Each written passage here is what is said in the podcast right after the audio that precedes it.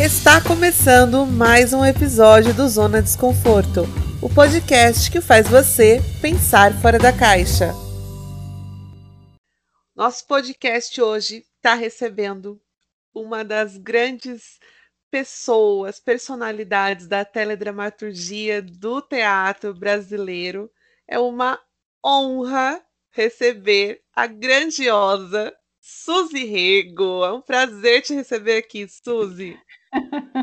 Ai, namastê, Deca. Obrigada, obrigada pelo convite.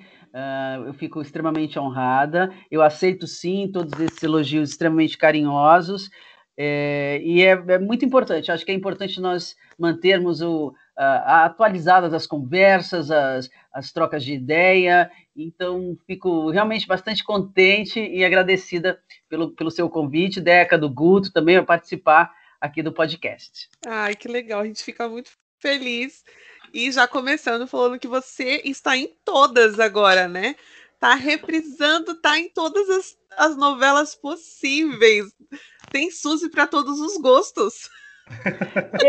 E, você sabe que, que o que é interessante nesse aspecto é que eu, em algum momento, eu imaginei que isso pudesse acontecer essa, essa, esse evento que acontece simultaneamente é, é, chega a ser extremamente pitoresco, porque uh, eu estar, lógico, isso aí no Canal Vivo, que é um canal de reprises, isso já era esperado. Mas o Canal Viva, por exemplo, começa mais ou menos como uma sequência. A primeira novela que reprisa é Salvador da Pátria, logo depois vem Era Uma Vez, aí um pouquinho depois vem uh, A Viagem, é o contrário, é Salvador da Pátria, a viagem, um pouquinho depois era uma vez. Aí, por volta do final da tarde, eu estive na reprise da primeira temporada da série Juacas no canal Disney. Passa um pouquinho mais e lá estava eu na reprise da Band TV com a novela Sucesso Total Floribela. E uh, depois, acho que. Oh, Império, exatamente, acho que é isso. São as três são as três do canal Viva, mais uma do canal Disney, mais uma da Band TV e mais uma do horário nobre da Globo. Império. Império, Império que é um sucesso arrebatador do Agnaldo Silva de 2014 e que, olha, eu tenho recebido muitas mensagens de como algumas pessoas que puderam assistir lá na época a novela do Comendador e algumas que não assistiram e que têm assistido agora e outras que é, a novela, reassistem, né, reassistem a novela e que começam a ter uma outra uma outra compreensão da trama toda. Isso é tão interessante. Veja bem, eu tenho 32 anos nessa profissão. Muitas pessoas, muitas, muitas, muitas, hoje alguns que são fãs, não, não eram nascidos. E alguns não conheciam o, meu início de profissão, meu início de carreira, as minhas primeiras novelas. Então, tudo isso é, ah, tudo isso é, é tão, sabe, é, é, tão bonito e é tão gostoso como presente, um reavivador de memórias. É, ao mesmo tempo, me dá uma sensação assim Parece, parece que não, mas já fiz algumas coisinhas aí, viu? e é, é, tão legal, independente do papel que, que, que você esteja com o, o personagem, a sensação que pelo menos eu tenho é que já te conheço, assim, de, de pessoalmente. É, eu tenho, eu tenho essa, essa característica de vizinha, mas isso, mas é, olha, isso assim diz a minha mãe que não é pelo fato de eu ter escolhido essa profissão, não. É, ela fala que sempre foi muito acessível. E isso como, como ser humano, independente de ser artista. Saber que a nossa, o nosso ofício, o nosso trabalho, ele confere um, um, um glamour imaginário. É, é, é muito, é uma profissão que exige muito, exige muito da nossa capacidade física, mental, muito, porque imagine você, se já é uma tarefa complexa e maravilhosa lidar com um corpo, um espírito, sendo o que você é, veio fazer aqui nessa passagem terrena, ser, ser, sermos nós mesmos já é primeiro, eu considero um milagre, e segundo, um desafio arrebatador. Calcule você essas pessoas insanas que trabalham, tá? Elas trabalham, elas são contratadas, elas são remuneradas para mentir, para serem outras pessoas, para contarem outras histórias. Então, nós vivemos com essa, com essa pluralidade de personas. Então, tem um momento em que eu sou a Suzy, a mãe de família, que está ali cozinhando um feijão, ajudando um filho numa lição, e de repente eu sento, eu começo a estudar meu personagem, eu pego um avião, eu entro num estúdio, eu passo três, quatro dias na pele, no, na roupa, na atitude, no comportamento e na, na todas as, as a vivência de um outro personagem, de uma outra pessoa. E às vezes volto e entro num teatro e faço a história de outra pessoa. Então, assim, nós temos já, eu acho que nós temos carteirinha para ser doido. Você tem permissão para ser maluco, porque é, porque é isso. E outra, uh, para vocês verem como isso é bastante divertido. O meu pai mora em Recife, ele tem 83 anos, ele mora em Recife, ele adora novela. Meu pai me liga para me contar a novela, a novela que eu Ai, faço. Meu, meu pai Isso me é liga. Ele me liga para contar no capítulo e ele fala comigo na primeira pessoa. Você foi lá, eu falo, eu não fui não, pai. Eu fui pro Projac, eu gravei. Quem falou isso foi a pessoa. Sim, sim, mulher, foi, foi a personagem. Mas, então, Aí, aí tu encontrou, não sei, eu não, pai, eu, olha, não faça isso com a minha personagem que ela vai ficar ofendida. Eu sou o cavalo, você não faça jamais isso com a entidade. Então, sempre que uma pessoa vem falar comigo como personagem, eu brinco com a pessoa. Pera um pouquinho, pera um pouquinho, vou ver se ela dá essa permissão. Oi, malva você não, amor, não fala isso que malva, vai me dar uma, uma bicuda aqui. Porque eh, os meus personagens, eles são elevados, assim, e isso eu faço mesmo, eles são glamorizados por mim. Eles são muito bem tratados, eu defendo com unhas e dentes. Mas, assim, a, o, a profissão né, em si, né, o artista, é, ele vive essa ele vive esse contrassenso que sempre acham algo as pessoas acreditam que ele é algo que na verdade é, não é, né, gente? É um funcionário de algum, de algum projeto, como técnico, como artístico, enfim. E, mas, assim, revisitar é, esses personagens, alguns mais dramáticos, outros mais clima de humor, ah, é, sempre, é sempre um exercício enorme de gratidão. Eu, eu, eu percebo isso, assim, na minha intenção, enquanto intérprete, eu busco, eu busco a proximidade, sim. Então talvez seja isso, essa sensação que possa causar nas pessoas. É engraçado, parece que eu conheço ela, parece que eu conheço, mas aí isso vem também da minha chatice de fazer uma anamnese, uma, uma análise da personagem assim. Carmen de A Viagem. Quem é Carmen? Quem é? Carmen veio de onde? Teve quantos irmãos? Carmen morou onde? Que escola que ela frequentou? Ela andava de carro, andava de ônibus? Quais eram os sonhos dela? Ela, ela, ela conseguiu viajar para algum lugar, ela lia, ela se formou, ela eh, fez algum uma dupla jornada de trabalho, uma pessoa que trabalhava à noite, era alguém que estudava muito. Eh, então, assim, tudo isso, tudo isso, com certeza, de alguma forma, imprime quando você assiste uma obra. Que você fala assim, que engraçado, aquela, aquela moça, ela tem. É diferente até a forma dela andar, ou é diferente, ela olha de um jeito, ela não olha no olho. Claro, porque isso é uma construção, é uma construção. E eu, como sou apaixonada por essas oportunidades, eu passo o tempo inteiro tentando encontrar um, mais um jeito de humanizar aquele personagem. Então, assim, ah, a Suzy tá com olheira, não sei o que. Não, não, não tô com olheira, a personagem tá com olheira, mas deixa a olheira a minha vaidade ela mora muito dentro das personagens. É isso. Sobre, sobre esse encantamento, né? Eu tive o prazer de conhecer a Suzy. Primeiro eu ia querer dizer, saber da Carmen se ela e a Lisa continuam amigas, né?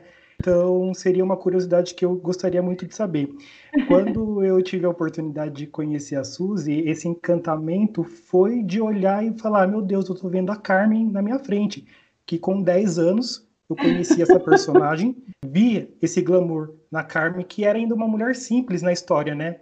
Então Sim. você realmente trouxe isso muito para ela. Mas eu queria saber também, fazer, começar a fazer outra pergunta. É, você, a gente consegue hoje assistir você em, do, em duas situações. A gente consegue assistir a Alice em O Salvador da Pátria, que foi a sua primeira novela, né, Suzy? Primeiríssima. Isso. E depois a gente vai pro horário nobre da Rede Globo e assiste a Beatriz, que daí Sim. já é a Suzy muito madura e com uma bagagem extrema de personagens. E aí eu queria saber de você, depois desses 30 anos, né, trabalhando uhum. nessa profissão. Eu vi uma entrevista que a Lília Cabral, ela se cobra até hoje de assistir reprises e ela não gosta de ver. E você diz que já se diverte e fica muito feliz com as reprises. Mas há essa cobrança quando você olha a Alice e depois você olha a Beatriz? Guto, a pergunta é maravilhosa. Imagina, Guto, eu me ponho tanto no colo. Eu sou tão agradecida pela minha trajetória. Eu sou tão reconhecedora de toda e qualquer conquista. Eu tentei estudar na época, eu não conseguia estudar porque eu trabalhava como modelo, então eu não conseguia pagar uma escola, uma escola valiosa que seria para mim extremamente importante, uma escola de interpretação que algumas das minhas amigas modelos faziam porque os pais pagavam. Então eu tinha assim um, uma fã, uma loucura de de repente no, na publicidade, nos comerciais de televisão criar uma personagem, não ser apenas uma pessoa no comercial de televisão, sabe, de criar aquilo, de desenvolver. Então, quando eu vejo a Alice, eu, eu entro na novela Salvador da Pátria pelo seguinte, porque eu fiz um comercial revolucionário nessa época, nos anos 80, que mexeu com o Brasil inteiro, foi a chegada do primeiro absorvente interno com um aplicador feminino chamado Tampax. Então, uh, esse foi um teste que foi árduo. Mais de 500 meninas fizeram testes, testes no Rio, testes em São Paulo, e eu decidi que aquele comercial seria meu. De repente, eu acho que eles perceberam assim: é, não é mais um teste que essa moça vem fazer, essa moça quer mesmo representar essa marca e, e quis sim, claro, mas eu queria mesmo mostrar a interpretação e mostrar, é, tirar um pouco daquela história de que modelo é o seguinte: você manda modelo fazer, modelo faz, acabou. Ela está aqui para ser bonita e acabou. Então, e eu queria também romper um pouco disso, quebrar esse paradigma. E eu fiquei muito feliz, é lógico, quando eu, eu fui protagonista do comercial. E esse comercial chamou tanta atenção que também chamou a atenção de um diretor saudoso Paulo Biratã, que é meu padrinho de profissão. Então, assim, na época, nos anos 80, eu namorava o Paulo César Grande, ator, e a coisa que eu mais gostava de fazer com ele era ir aos ensaios de teatro e às gravações da TV. Eu ficava lá sentada, absorvendo tudo aquilo, dizendo: eu pertenço a esse lugar. Eu não sei quando eu entro aqui, mas eu pertenço aqui. E numa, num dos encontros que o Paulo Biratã é, me disse assim, mas você é atriz? Eu falei, sim, só falta eu trabalhar como, mas eu sou sim. E depois ele teria comentado, nossa, mas ela é atrevida, né, espiritada. Não, verdade, eu sou destemida, era aquilo que eu queria, a oportunidade está ali. Então, assim, é, eu não faria charme de forma alguma, eu, eu demonstro que era o que eu quero. Então, quando eu vejo a atuação da Alice tão intuitiva, tão espontânea, uh, mas nunca gratuita, porque eu fui muito bem amparada, o Cécio Tirré me ajudava, a Beth Faria me ajudava, o próprio Emiliano Queiroz, que não fazia novela, mas era meu amigo próximo, uhum. e, e, e, muitos técnicos, eu fui muito, eu fui muito uh, orientada, é, meus coaches eram câmerasmans, eram cabos mens, eram engenheiros de som, de luz, diretores de arte, pessoas que eu ficava próxima, que eu fazia perguntas, que eu tirava dúvidas. Então eles falavam: Pois é, essa menina de cabelão aí, é, então, ela não está deslumbrada, não, ela gosta disso aqui. Caramba, Sim. eu falava, vocês são a minha escola. Então, assim, eu meio que fui adotada por aquela equipe toda que dizia: caramba, a menina tem um narizinho bonitinho, é cheia de sardinha, mas ela vem, ela vem com um caderno, ela anota, ela procura saber, ela pergunta, ela respeita, cumprimenta a equipe. Eu nunca, nunca imaginei chegar num lugar como as pessoas chegavam e de repente iam para os seus lugares assim: Bom dia, equipe. Boa tarde, senhores. Bom trabalho para todo mundo. E olha, querido, ouvi muito, nossa, é cafona, é puxa-saco, é, é, ridícula. Mas é o seguinte, isso é o que essas pessoas diziam. Para mim, eu estava assim, feliz, feliz, feliz. Olha, onde eu não existe faculdade mais rica do que essa. Teve um dia que eu falei, gente, eu vou precisar perguntar para vocês, porque assim, eu já pensei em 18 coisas, mas o que que vocês falam assim, é, vai fazer do PV da Suzy, o PV da Suzy é o PV da Suzy, e eu falava, e tem uma outra coisa, o CP dela, vai, vai no CP dela, vai no CP dela. Eu falei, eu preciso perguntar para vocês, porque assim, eu já tentei, é, por eliminação, entender o que é, e eu não sei. Eles, pois é, PV é do seu ponto de vista. Eu quero que a câmera mostre o que você está vendo. E o seu CP contra plano. Então, quer que apareça a sua cabeça, sua cabeça para aparecer o outro, o outro personagem, o outro ator ou outra atriz. Então, assim, tinha essa leveza do aprendizado. Então, quando eu olho hoje, quando eu assisto, quando eu fazia a Beatriz, e que eu assisto, eu parabenizo. Sim, eu vejo uma série de, de, de deslizes, ou uma série de precipitações como, como personagem, claro, mas eu digo, até assim ficou bom, porque foi essa forma que você acreditou, e foi essa forma que você eh, talvez tenha imaginado, ah, eu tenho uma paixão, uma admiração, uma gratidão pela Beatriz, porque a Beatriz foi me colocada mesmo como, olha, nós temos aí para você, vamos falar sério, é uma bucha, é uma bucha. Eu falei, pode mandar, eu quero a bucha. Eu quero a bucha. Então, eu eu te falo, é pouco provável eu olhar, olhar e me diminuir, me criticar e é, me depreciar, sabe? Imagina, eu faço o contrário, eu falo, tá tudo certo, essa era a época mesmo de, de, de repente, agir com essa, com essa espontaneidade e talvez com menos densidade, menos, menos Uh, enfim, eu, eu, penso assim também, tem muita manha, sabe? As pessoas gostam muito de um confete, gostam muito de ser de fazer um charme, ah, eu, eu detesto, não gosto, nunca gosto de ver e tal. Eu gosto sim. Eu gosto de ver até porque faz parte de uma análise bacana, de uma análise da compreensão. Aí eu falo, ah, agora eu entendi. Lá eu não estava entendendo. Quer dizer, então eu não estou iluminado, eu estava num contraluz. Ah, então era isso. Quer dizer, o foco não era em mim, eu estava fazendo a cena, mas o foco é no detalhe, muito bem. Coisas que às vezes lá com a correria você não conseguia conferir depois no monitor. E agora não se confere mais. Você grava, não tem mais essa de, ah, eu quero ver a minha cena. Não tem mais isso. Gravou, gravou, vai fazer, vem outra cena, são muitas cenas por dia. E gosto sim, gosto de analisar, gosto de ver, gosto de admirar, gosto de aplaudir. É, então eu, eu, sou eu sou bastante cabotina, assim. Eu torço por mim, sou presidente do meu fã-clube, uh, e, e ali, ali na miúda, eu vou fazendo as minhas anotações do que pode melhorar. E, e uma outra coisa também que ocorre é o seguinte, eu jamais entrei em competição com outra atriz, jamais. Se eu percebo a, a importância da minha personagem na trama, e eu dou bastante importância a ela, eu não tenho como meta roubar cena, engolir o outro. Não, eu estou junto numa equipe, numa obra, num projeto gigante para contar uma história. Então eu creio que isso eu tenho ali o meu espaço, o meu lugar, fico feliz, não sinto inveja e, tenho esse, essa, essa meta. A minha meta é fazer a minha parte da melhor forma, e ser generosa em cena e também e com isso eu acho que sei lá eu, acho que as pessoas ficam muito à vontade comigo. Eu ouvi isso do Zé Maier também ele falou você me trouxe Suzy uma sensação de eu poder ficar à vontade eu não piso em ovos com você é tão engraçado é tão é tão compensador é tão confortável, foi a palavra que ele usou. Eu não tenho o menor prurido em fazer uma observação para você, lógico, como colega, e te falar uma coisa que eu preferia que fosse de outro jeito, e te fazer um pedido particular, porque se você não concorda, você deixa isso tão simples. Eu falei, pois é, é, é muito tenso às vezes você conviver dentro do seu trabalho com certos temores. Ah, eu tenho um receio de ai, ofender tal pessoa,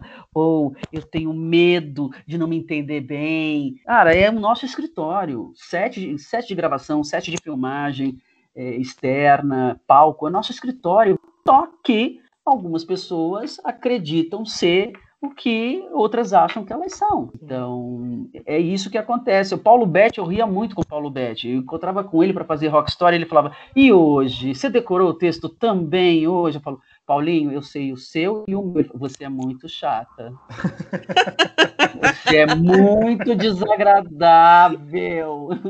E o ator é... maravilhoso também. Não, Paulo, Paulo, trabalhar com Paulo é assim, era diversão sem fim, sem fim. E ele, pronto, agora tive que ficar em casa e tive que decorar, porque a chata decora. Eu falo, Paulo, eu estou à sua disposição aqui. Eu só. Ah, não. Aí alguém fala assim, olha, tá vendo? Ela sabe de qual Paulo Pet não sabe, mas ele fazia isso brincando, porque na hora que dava o ação, a ação ele estava lá inteiro, entregue, disponível e, e, e apaixonado. Suzy, a gente percebe muito bem, porque é um talento, né, fora do, do normal, muito talentosa. Ah, e mas sabe por que também, gente? Para quem está escutando a gente, não sabe, aquela menina lá de 21 anos quando começou em Salvador da Pátria, que foi a faculdade dela, ela teve como professor Lima Duarte, Chico Coco, Beth Faria, Flávio Migliaccio. Então assim, bastante gente aí com nome, nome importante, né, Suzy? E outra curiosidade que eu amo é que a minha estreia na Rede Globo, eu considero a minha estreia o meu primeiro dia de gravação, 5 de dezembro de 1988. Foi o mesmo dia que estreou meu amigo maravilhoso que, sabe, já está no paraíso, Eduardo Galvão. Eduardo Galvão começou no mesmo dia que eu, então eu sei que nós celebramos aniversário de profissão juntos. E o Galvão também, do, do elenco jovem, também era um menino, que, assim, ele já estava no teatro há algum tempo, mas a estreia dele profissional. É, também enriquecia muito, assim, aquela novela que tinha exatamente um elenco bastante estelar, Suzana Vieira, Lúcia Veríssimo, é, olha, se começar a falar, Antônio Calone, Zé Wilker também, saudoso. Mário Lago, meu Deus, que bênção. Luiz Gustavo, né? Luiz Gustavo. Você começa a lembrar, você vai puxando, né? Vão vindo as pessoas, é né? É verdade. É, muitos deles amigos do, do, do, autor, do Lauro César Muniz. Uma novela muito bem escalada, com um elenco bem grande, né? E eu, eu sempre que tinha oportunidade, era isso que eu fazia às vezes a cena não era minha, mas eu ficava sentadinha no canto do estúdio vendo a cena, vendo a cena. E muitas vezes o colega falava: "Ah, tá aqui para aprender". Eu dizia: "Tô, tô sim. Obrigada, muito obrigada. Eu tô aqui para aprender". Eu, eu, de lá para cá tem sido sempre assim. Se eu tiver a possibilidade, eu tive imensas, eu digo, a minha faculdade de arte cênica é, é uma que deve ser. Eu deveria fazer um documentário sobre isso, eu trabalhar com Marcos Caruso, com Juca de Oliveira, Fulvio Stefanini, Bibi Ferreira, Antônio Fagundes, Rogério Frois, Rogério Márcico, Jussara Freire, Irene Ravache, Clara Carvalho, Eugênia de Domênico, uh, tantas e tantas colegas incríveis, maravilhosas, que, que para mim também são escolas, e muitas vezes, veja, é escola de como fazer e escola de como não fazer de jeito nenhum. Exatamente. Com certeza. Imagina que tem essas aulas. Eu, eu, eu, cheguei agora, né? Acho que eu vou fazer uma pergunta. Claro, Atila. Oi, gente. Desculpa, cheguei um pouco atrasado hoje, mas eu tô aqui para fazer uh, as perguntas aí para minha ídola também, né? Todo mundo aqui é fã dela. Vai ter uma entrevistada. Ô, Suzy, eu queria saber como que você, uma das poucas atrizes que conseguiu transitar por todas as emissoras brasileiras, e não ficar assim marcada como atriz da Globo, atriz da Record, atriz da Band, atriz do SBT. E assim, você transita por todas as emissoras e não tem essa questão, né? Porque por muito tempo algumas emissoras falou, você trabalha numa emissora, parece que não chama para trabalhar em outra. E você tem uma facilidade, cada hora você está num lugar assim, que você é uma atriz muito versátil entre as emissoras. Queria saber qual que é o segredo para você conseguir fazer isso. Olha, Atila, eu que queria esse segredo, porque se eu ia terminar, eu terminaria contrato com uma, ia para outra, da outra para outra, da outra para outra. É, é, veja bem, é assim, quando eu comecei a trabalhar, e aí eu comecei a sair bastante na imprensa e tal, eu uh, buscava trabalhos paralelos e, e, pensava sempre, eu tenho que me empenhar muito e me esforçar e para já tentar um próximo projeto, um próximo trabalho, um próximo contrato. Então, muitas vezes em que os contratos encerravam, eu tinha vontade de continuar naquela emissora que eu estava. Eu sempre gostei, eu sempre quis um contrato longo, porque você tem um respiro. O ator ele pode continuar lá contratado da casa e buscar um projeto dele paralelo, entrar talvez num, num alternativo que não tenha tanta grana, mas que seja uma coisa que, que o artista sonha, um projeto às vezes de um amigo, um projeto que ele também põe alguma grana, que ele também investe. Uh, é, é, é bastante complicado, sabe? Em outros países da América Latina, o ator ele é muito respeitado, ele é muito bem remunerado. Isso não acontece. Acontece aqui para minoria, talvez, sei lá, 10% da classe artística que se considera confortável financeiramente. Por isso, eu jamais tive alguma ressalva em relação a emissoras são emissoras de produtoras de conteúdo, de dramaturgia, que é o setor que eu trabalho. Então, ah, nós temos um trabalho para você aqui no SBT. Ok, vamos conversar sobre as bases do contrato e entender que umas emissoras têm uma, uma, bagagem, uma experiência e talvez muito mais tecnologia e expertise, mas outra que mesmo que não tenha para determinadas coisas, também pode ali em busca de um trabalho melhor, de, de, uma, de um aperfeiçoamento na sua área de dramaturgia, do investimento. E eu, eu sinceramente, eu, eu, é uma, uma, um hábito meio que comum, comparação tola de elenco faz eu só, eu só posso falar de elenco porque eu sou elenco. Ah, mas é quando eu estava na outra emissora, tinha assim, assim. Sim, mas você estava em outra, agora você está nessa. Nessa funciona assim. O que eu penso é que assim, vamos, vamos trazer soluções para melhorar as condições para todos nós, condições para elenco, para produção, para equipe técnica, para imprensa. Então assim, no lugar de ficar ruminando tanta reclamação, que é uma coisa que eu abomino, eu abomino tanta reclamação, porque é uma área extremamente disputada e você tem a oportunidade de estar ali e realizar o seu trabalho. Então, agradeça, agradeça essa oportunidade. Use essa energia para realmente para melhorar, fazer um ambiente bom, saudável, criativo. Eu, eu tive as minhas observações, sim, em uma série de emissões, todas elas, em todas elas, mas isso também como parte do trabalho. Às vezes você tem sugestões para melhora do rendimento e eu acho que eu acho bobo ficar comparando. É, é, é, natural? É, é uma coisa natural do ser humano? Sim, é uma coisa natural, mas ela é, é contraproducente, porque não vai mudar nada. Não vai mudar e, nada. E, e essa tem até uma questão, você estava falando da, da remuneração em outros países da América Latina ser melhor.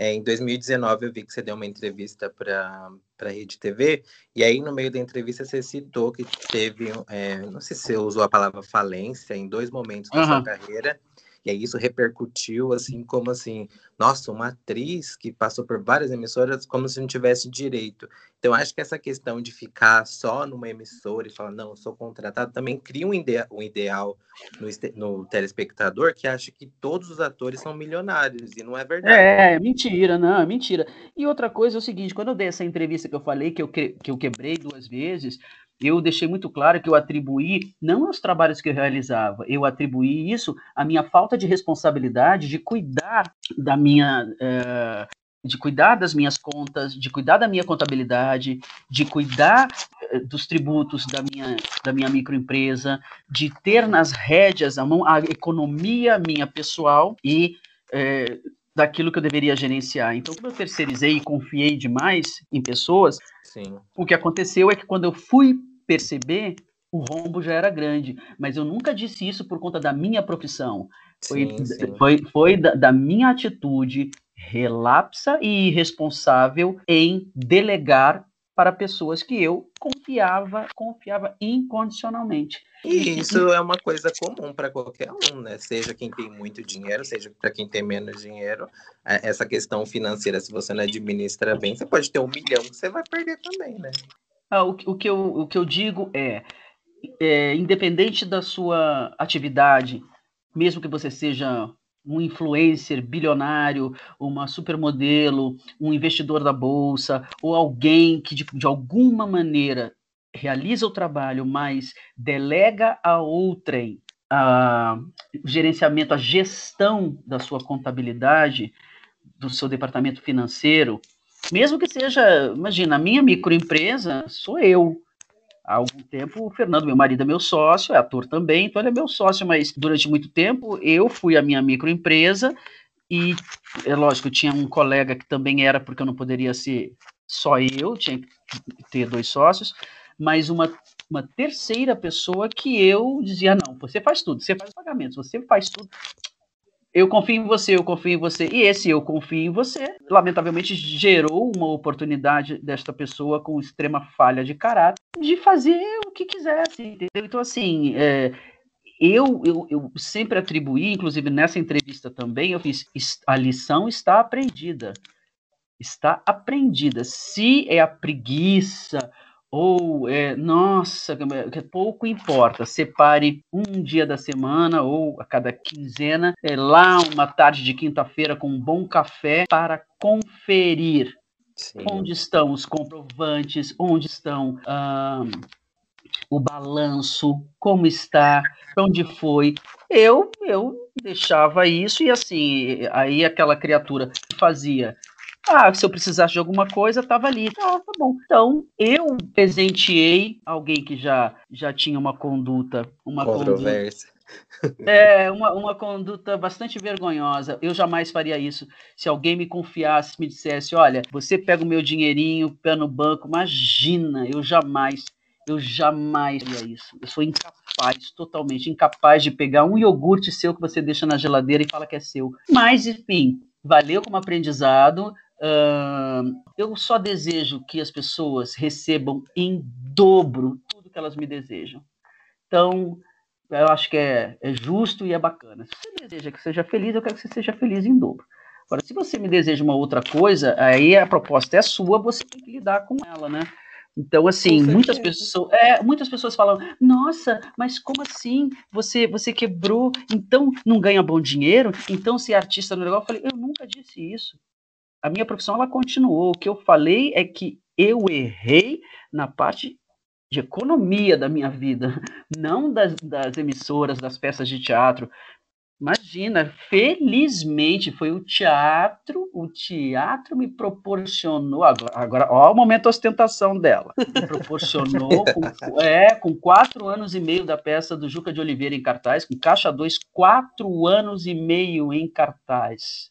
Eu, isso, eu, eu comprei uh, o meu imóvel com teatro, isso é uma alegria. Esse imóvel já, já me desfiz, mas eu, o teatro já me trouxe, o teatro e a TV já me trouxeram alegrias maravilhosas que eu pude vivenciá-las não só para mim, mas porque eu mais gosto, minha família, meu pai, minha mãe, meus irmãos, e agora minha família, com o Fernando, com o Marco e Márcio, com os meus filhos, eles até me perguntaram, ô oh, mãe, por que você é famosa? Aí eu digo, olha, eu prefiro pensar de uma outra forma. Eu sou conhecida porque a atividade que eu exerço, ela é pública. Então, eu faço TV, eu faço teatro, eu faço cinema, eu faço streaming, Uh, então, eu sou uma atriz e no Brasil o consumo de de teledramaturgia é muito grande, então sou bastante conhecida. E eles falam, mas por que na escola falam que você é famosa? Eu falo, não, gente, famosa é uma coisa boa, não precisa ficar sofrendo, não. ah, que legal. Meu, meu amigo diz também com mãe famosa, e ele ficou, meu Deus do céu, o que que minha mãe fez, o que né? é isso, né? É, o que, que é isso? É. E eu disse, amigos, agora todo mundo é famoso, todo mundo. Sim. Você tem uma câmera, um celular, você tem uma rede social, você é famoso, você é conhecido, você é exposto, você é público, mas isso. assim, é... fala, pode falar. Suzy, desculpa te cortar. Imagina. É, eu estava falando sobre essa mudança que a teledramaturgia, o teatro trouxeram na tua vida, e é muito interessante a gente falar isso, porque, mais uma vez, nós levantando, vamos levantar essa bandeira de que a arte ela muda a vida, não só apenas do Sim. ator, né? Como você disse que contribuiu para sua formação de modo geral, mas do telespectador, porque tem muita gente que vê, fala, ah, não assisto novela, eu vou fazer alguma outra coisa, ah, teatro, arte não leva a nada, mas é um trabalho muito sério, muito sério, que muda vidas, que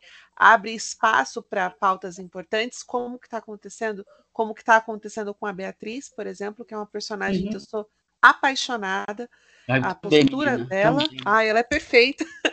eu sou apaixonadíssima pela Beatriz.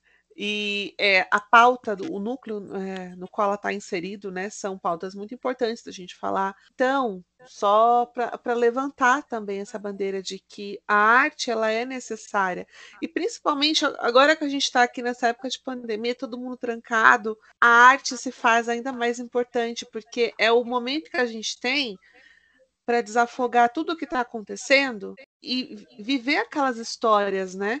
E, e, também, em contrapartida, a gente vê cada vez mais a falta que o teatro faz de viver aquilo ali no dia a dia, né?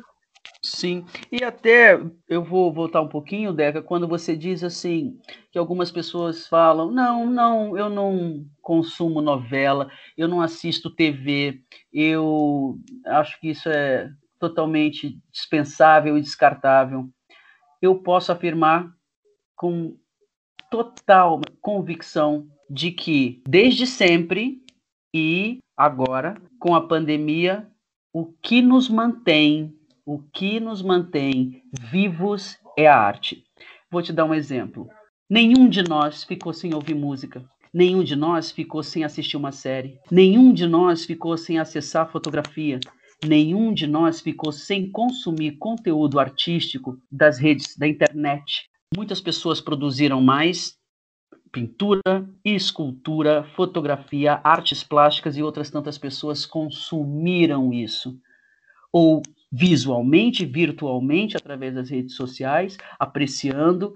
Então, assim, a arte, e a mesma arte culinária, enfim, ela, ela nos manteve sãos, tem sido e sempre será, foi, é, tem sido e sempre será a arte que nos salva. Essa pessoa que diz, para mim não me interessa arte nenhuma, eu, eu, gostaria de falar com ela, eu gostaria de, de saber dela. Ela vai, ela vai descobrir que aquilo que ela diz que não consome, ela consome muito, e é a arte. Deixa eu te perguntar um, um é. curiosidade, outra curiosidade minha, né? Porque, assim, eu cresci numa casa, minha mãe e minhas tias sempre gostaram muito de assistir novela, né? Fernanda Montenegro, Laura Cardoso, e essas grandes é, artistas mais velhas, assim, uhum. elas sempre falavam, ah, a história dela se confunde com a história da televisão brasileira. E aí, eu vendo a sua biografia, nesses 32 anos de carreira ou mais, a sua história também se confunde com a história recente da televisão e do teatro. Como que você Sim. se sente sendo referência para essa nova geração de atores que está chegando aí, olhando esse seu currículo extenso, é, todo esse acervo que você já participou da TV, do teatro, como que você se sente sendo uma referência para a nova geração? Olha, é, a primeira, a primeira sensação que eu tenho, o primeiro sentimento que eu tenho é de extrema gratidão, porque eu amo fazer o que eu faço e eu continuo nessa mesma função. Muitos dos meus colegas uh, mudaram de ideia, mudaram de ramo, desistiram, não aguentaram o tranco. E você citou a nossa deusa mor, Dona Fernanda Montenegro, uma pessoa incrível, uma mulher maravilhosa, um vigor, uma luz, uma inteligência, um bom humor, uma perspicácia, talento. Então, Fernanda Fernanda, é, perguntada uma vez, disseram para ela, é, Fernanda, mas por que ser atriz? Porque eu não sei ser outra coisa. É isso. Então, assim, uh, qual conselho você daria, dona Fernanda, a senhora daria, dona Fernanda, para alguém que, que tem um desejo de, de entrar na carreira artística, que tem desejo de, de seguir essa profissão das artes cênicas, qual conselho que a senhora dá? O conselho dela é desista, se você precisa, se você precisa perguntar, se você precisa perguntar qual é o conselho, é porque você não é do ramo. Eu, felizmente, como eu me sinto, eu me sinto muito, muito feliz de continuar nesse balai de doido. E, e é engraçado, porque assim, uh, eu sempre também honrei muito os, os desbravadores, os atores e atrizes que tiveram que enfrentar coisas muito severas para que nós continuássemos a fazer teatro, a fazer cinema, a fazer TV. É, foram pessoas aguerridas e pessoas impressionantemente corajosas. Monstruosos, né? Resistência. Isso, resistência total. Sempre me interessei por essas histórias. A Atila convivi durante bastante tempo com a Denise Del Vecchio, que é uma atriz maravilhosa, uma mulher de, de tantas histórias. Ela foi torturada, assim, na época da ditadura, e tantos outros colegas. Assim, eu vou falar para você, sempre que acabava as peças de teatro aqui em São Paulo, é, tinha-se o, o, hábito da classe se encontrar nos restaurantes apoiadores da classe artística. Então aquilo era assim, era, um, era uma festa constante, porque a alegria do público em ir aos mesmos lugares que os artistas iam depois da peça. Então, assim, as pessoas ainda hoje me mandam print de foto, de foto que fizeram comigo ali. O Guto conhece o, o Piolim, a cantina, a cantina Piolim, que agora está sob risco de fechar. Oh, meu Deus, oh, que lástima. Que lástima mesmo. Ah, ah, então ali aquele reduto de artistas e, e o público que via fascinado. Meu Deus, eles vêm aqui depois da peça mesmo. E um monte de fotos, e um monte de carinho, de elogios aquilo assim era sempre é, borbulhante, no Planetas também, sempre ali pelo centro, você chegava e você via, olha, é, é, era bastante comum, é, é que a Dona Fernanda Montenegro mora no Rio de Janeiro, mas sempre foi bastante comum você chegar num Planetas numa sexta-feira após uma peça de teatro e ali você olhar e falar, meu Deus, aqui estão os medalhões, os mestres do teatro, ali jantando, brindando, conversando, rindo, encontrando os outros elencos, naquela aglomeração deliciosa. Saudade.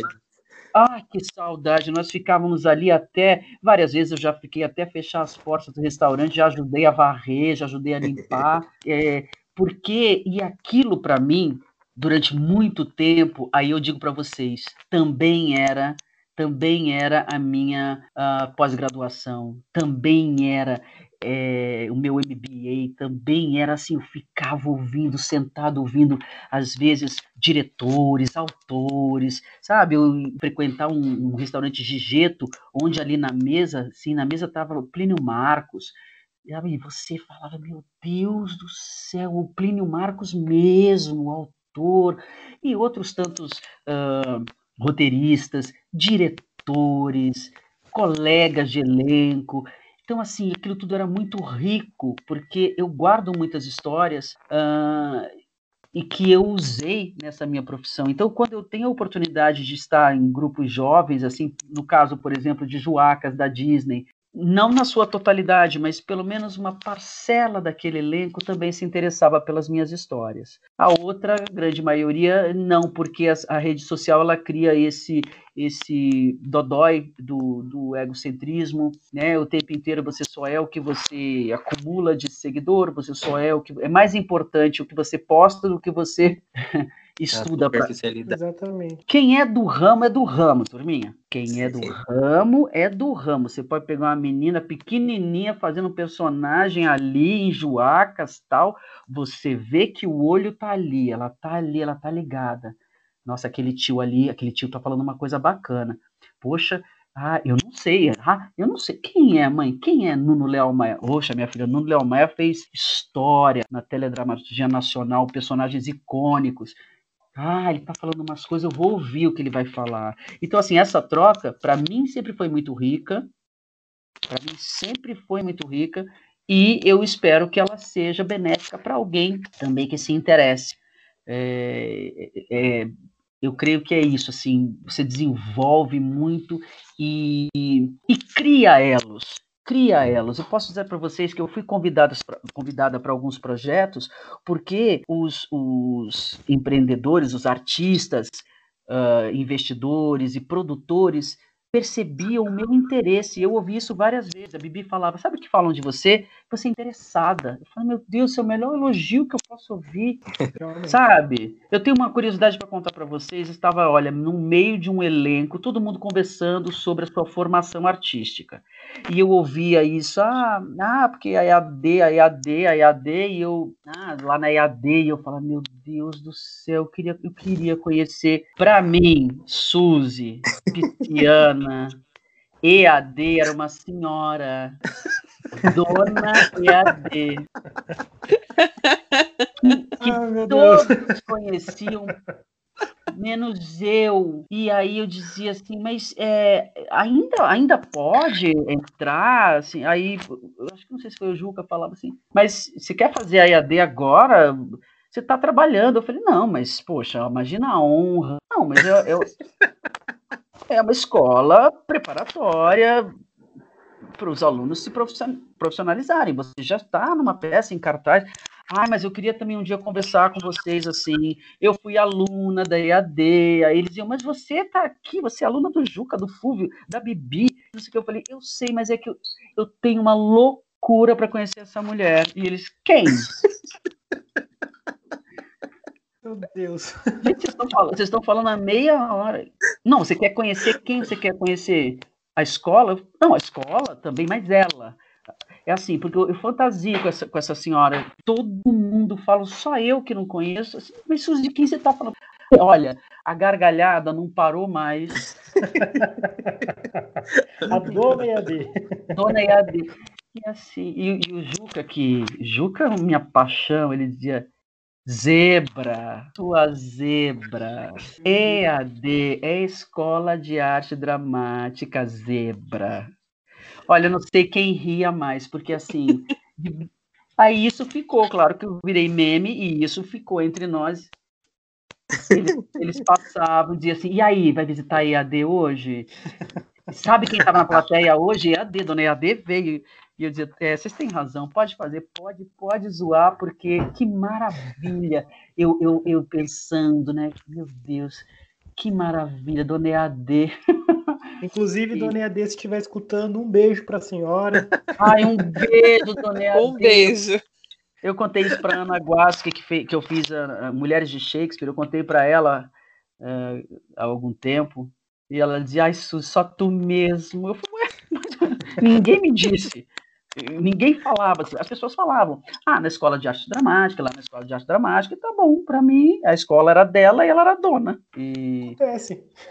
É, e assim, até hoje não fiz EAD, mas confesso que eu acho que eu fiz outras escolas superiores e aulas magnas, e, e, nossa, eu falo, eu falo mesmo, assim, às vezes eu falo para um colega, o, o, o, como eu sou puxa vida, sou premiada, sou uma contemplada de trabalhar com você. Imagina, imagina, todo mundo colega, eu falo, não é, não é, não simplifique assim, tem uma extrema importância, tem uma extrema importância, mas, meninos e menina, eu sou, eu sou sempre muito otimista, mas eu, eu, eu ouso dizer que essa deferência se perdeu, tá? Se perdeu, perdeu, assim, é, ah, bom, estamos aqui. Nuno Léo Maia. Por exemplo, do Nuno, eu falo do Nuno porque é o que me vem na memória de mais fresco sobre é, atuar com muitos jovens. Sim, top model, é. né? Então, é assim, ah, o Nuno tem quantos seguidores? Acho que não tem nem Instagram. Ah, tá. Então, é assim. Ai, meu Deus, o que, que esse número de seguidor tá, né, fazendo com a cabeça da, desse pessoal aí? É, outro dia foi alguém que eu falei, ah, Fagundes, ah, aquele tio que fazia fazendeiro na novela? O rei do gado, né? O rei do gado. É, aquele tio que fazia fazendeiro. É igual a nova geração que chama Renata Sorra, ah, a mulher do meme, né? A pessoa com uma lista gigante de trabalho vira a mulher do meme por causa da internet. Mas, mas... então, mas aí eu te falo, o que acontece? Acontece que o mundo é assim, os, os artistas de rádio, que eram é, é, glamorizados que eram uh, foi, foram trocando para os artistas de TV e os artistas os célebres artistas de rádio que muitos deles não eram atores acabaram né, vai, vai se modificando a forma de ter outros. Então atualmente o artista sempre foi muito né sempre foi muito admirado enfim. Mas o que acontece é que com as novas linguagens uh, não é a arte que interessa é uma espécie de comunicabilidade do, de extrema jovialidade, ela não é, ela não é artística porque ela não diz respeito a uma, uma manifestação cênica. Ela é uma manifestação pessoal de influenciadores ou comunicadores do YouTube que normalmente são é, jovens muito despudorados, jovens muito desinibidos, mas eles não são artistas porque o que se faz não é arte. É, mas assim, nem, nenhum julgamento é que hoje assim, quem você admira como artista? Ah, eu admiro o... os meus filhos falam isso. Ah, eu gosto, eles falam dos youtubers. Eles não conhecem artistas. O... a internet ela possibilitou outras manifestações que não necessariamente de personagens. Disseram assim: ah, o, o, o youtuber tal, ele está ótimo como ator. Aí eu falei, eu vou me permitir discordar disso. Não, não, está sofrível. Ele faz uma participação numa série que foi criada por eles, para eles, e ele não consegue nem ser ele mesmo. Desculpe, não é ator, desculpe, não faz assim, não é ator pode ser um uh, influenciador é, recordista de seguidores que participa com um personagem mais ou menos ele mesmo numa, numa série de humor e que é, mesmo assim é ruim. Não sabe, não sabe interpretar um texto. Ele recebe um texto, recebe um texto. A cena vai ser: nós encontramos e todo mundo se encontra e a vovó sumiu. Então, é, é, eu, eu, brigo com isso eu, eu, porque eu digo o seguinte: não há problema nenhum, gente, juntar uma turma divertida, engraçada, que faz sucesso nas redes sociais e Ué, nós queremos fazer sim, nós queremos fazer a nossa, nossa série, nós queremos fazer o nosso espetáculo de teatro. Claro, pode sim. Vocês podem ser entretenedores, pode ser é, o que quer que seja. Atores não são. Não, e outra, assim, existe também, existe também uma técnica. Veja, eu posso fazer, eu faço e faço gostoso feijão com arroz. Eu jamais poderia dizer que eu sou chefe. A, prepotência, a, a, arrogância de dizer eu sou chefe, não, não é. Chefe não é. Verdade. É, então, é. assim, é como se você chegasse no hospital e falasse, ah, eu assisti Grey's Anatomy e agora eu sou um médico, né? Isso, é, exatamente. É assim que funciona. Exatamente, ó, essa comparação é maravilhosa. Outra coisa que eu, que eu implico é assim, isso acontece toda hora. Vamos dar um exemplo de, de reality show. Aí tem alguém que daquele determinado momento resolve agir bem dissimulada. A pessoa consegue ser bem dissimulada. A outra vira e fala assim: é uma atriz, né? É uma atriz. Você fala: olha que ofensa para nós. diga atriz, o que a pessoa, apresentadora. Diga, né? diga o que Exatamente. a pessoa é. Diga: é falsa, é dissimulada, é, é desinibida.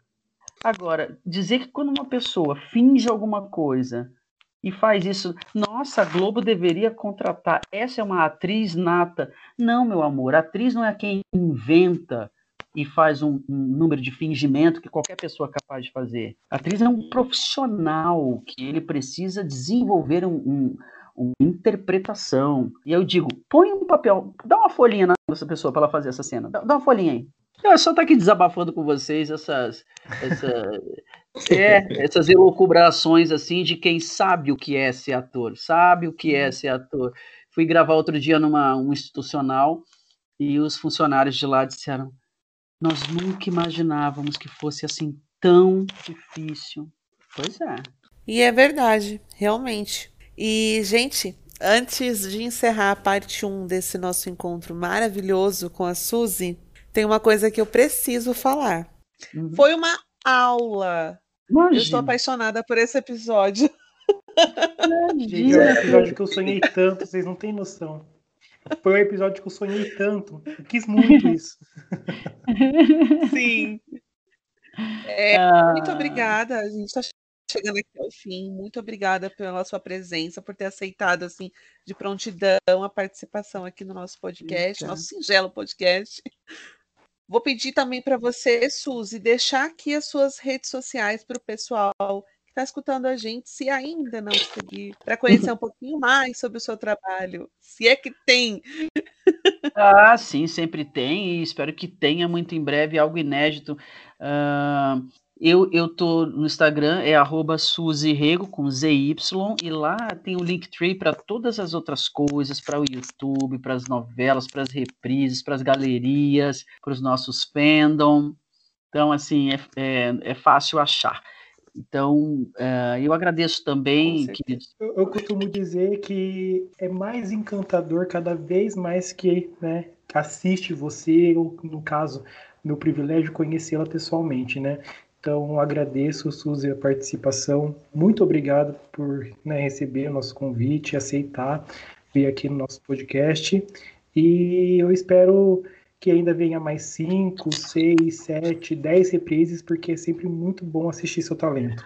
Ai, turminha, então vamos, vamos jogar aí esse, essa, essa ideia de mutirão, porque veja bem, eu acho uma, eu acho uma peninha o SBT deixar de reprisar Amor e Ódio. É uma novela que é, foi tão sim, bem de sim. audiência, tão bem, as pessoas pedem tanto. Agora, ali na Globo tem essa, tem ainda assim, especulaçãozinha e que eu tô na torcida para Rock Story. Eu não vou mentir, se for para fazer uma torcidinha assim, ali, ah, horário das seis, das sete, das nove, eu vou pedir a Jaqueline de volta em Amor Eterno Amor, porque ah. era uma personagem que eu era apaixonado. Olha, e eu te falo uma coisa, eu tenho uma paixão por novelas das seis, eu gosto demais, eu gosto muito da Elizabeth Jean, como é bom gravar com ela, e acho que tem que ter mesmo, assim, é, tem que vir esse, esse ar novo mesmo de, de roteiristas, de autores, de adaptadores, porque é, é muito importante, é muito importante sim, trazer voz mesmo, trazer fala, eu vou dedicar também essa participação a um xodó meu e do Guto, que é a Jax, a, nossa hum, Jaxigeste fofinha. É, ela é sempre muito querida, uma menina de muita luz, e a hora que ela disse, Su, eu tenho essa proposta, eu falei, imagina, tá topado na hora. Obrigada mesmo, obrigada a vocês, obrigada pela deferência, pelo carinho, pelo interesse, e é bom, é sempre bom dar essa ativada na nossa memória e, e vocês espalharem esse conhecimento. É, que agradeço mais legal. uma vez. Maravilhosa participação. Então é isso, pessoal. Parte 1 um desse nosso bate-papo ficou incrível. Muito obrigada pela sua audiência. Nos encontramos na semana que vem com a parte 2. Então, até o próximo episódio. Uma boa semana para todo mundo. A edição desse episódio foi feita pela equipe do Zona Desconforto e a capa foi feita pela A2C Comunicação.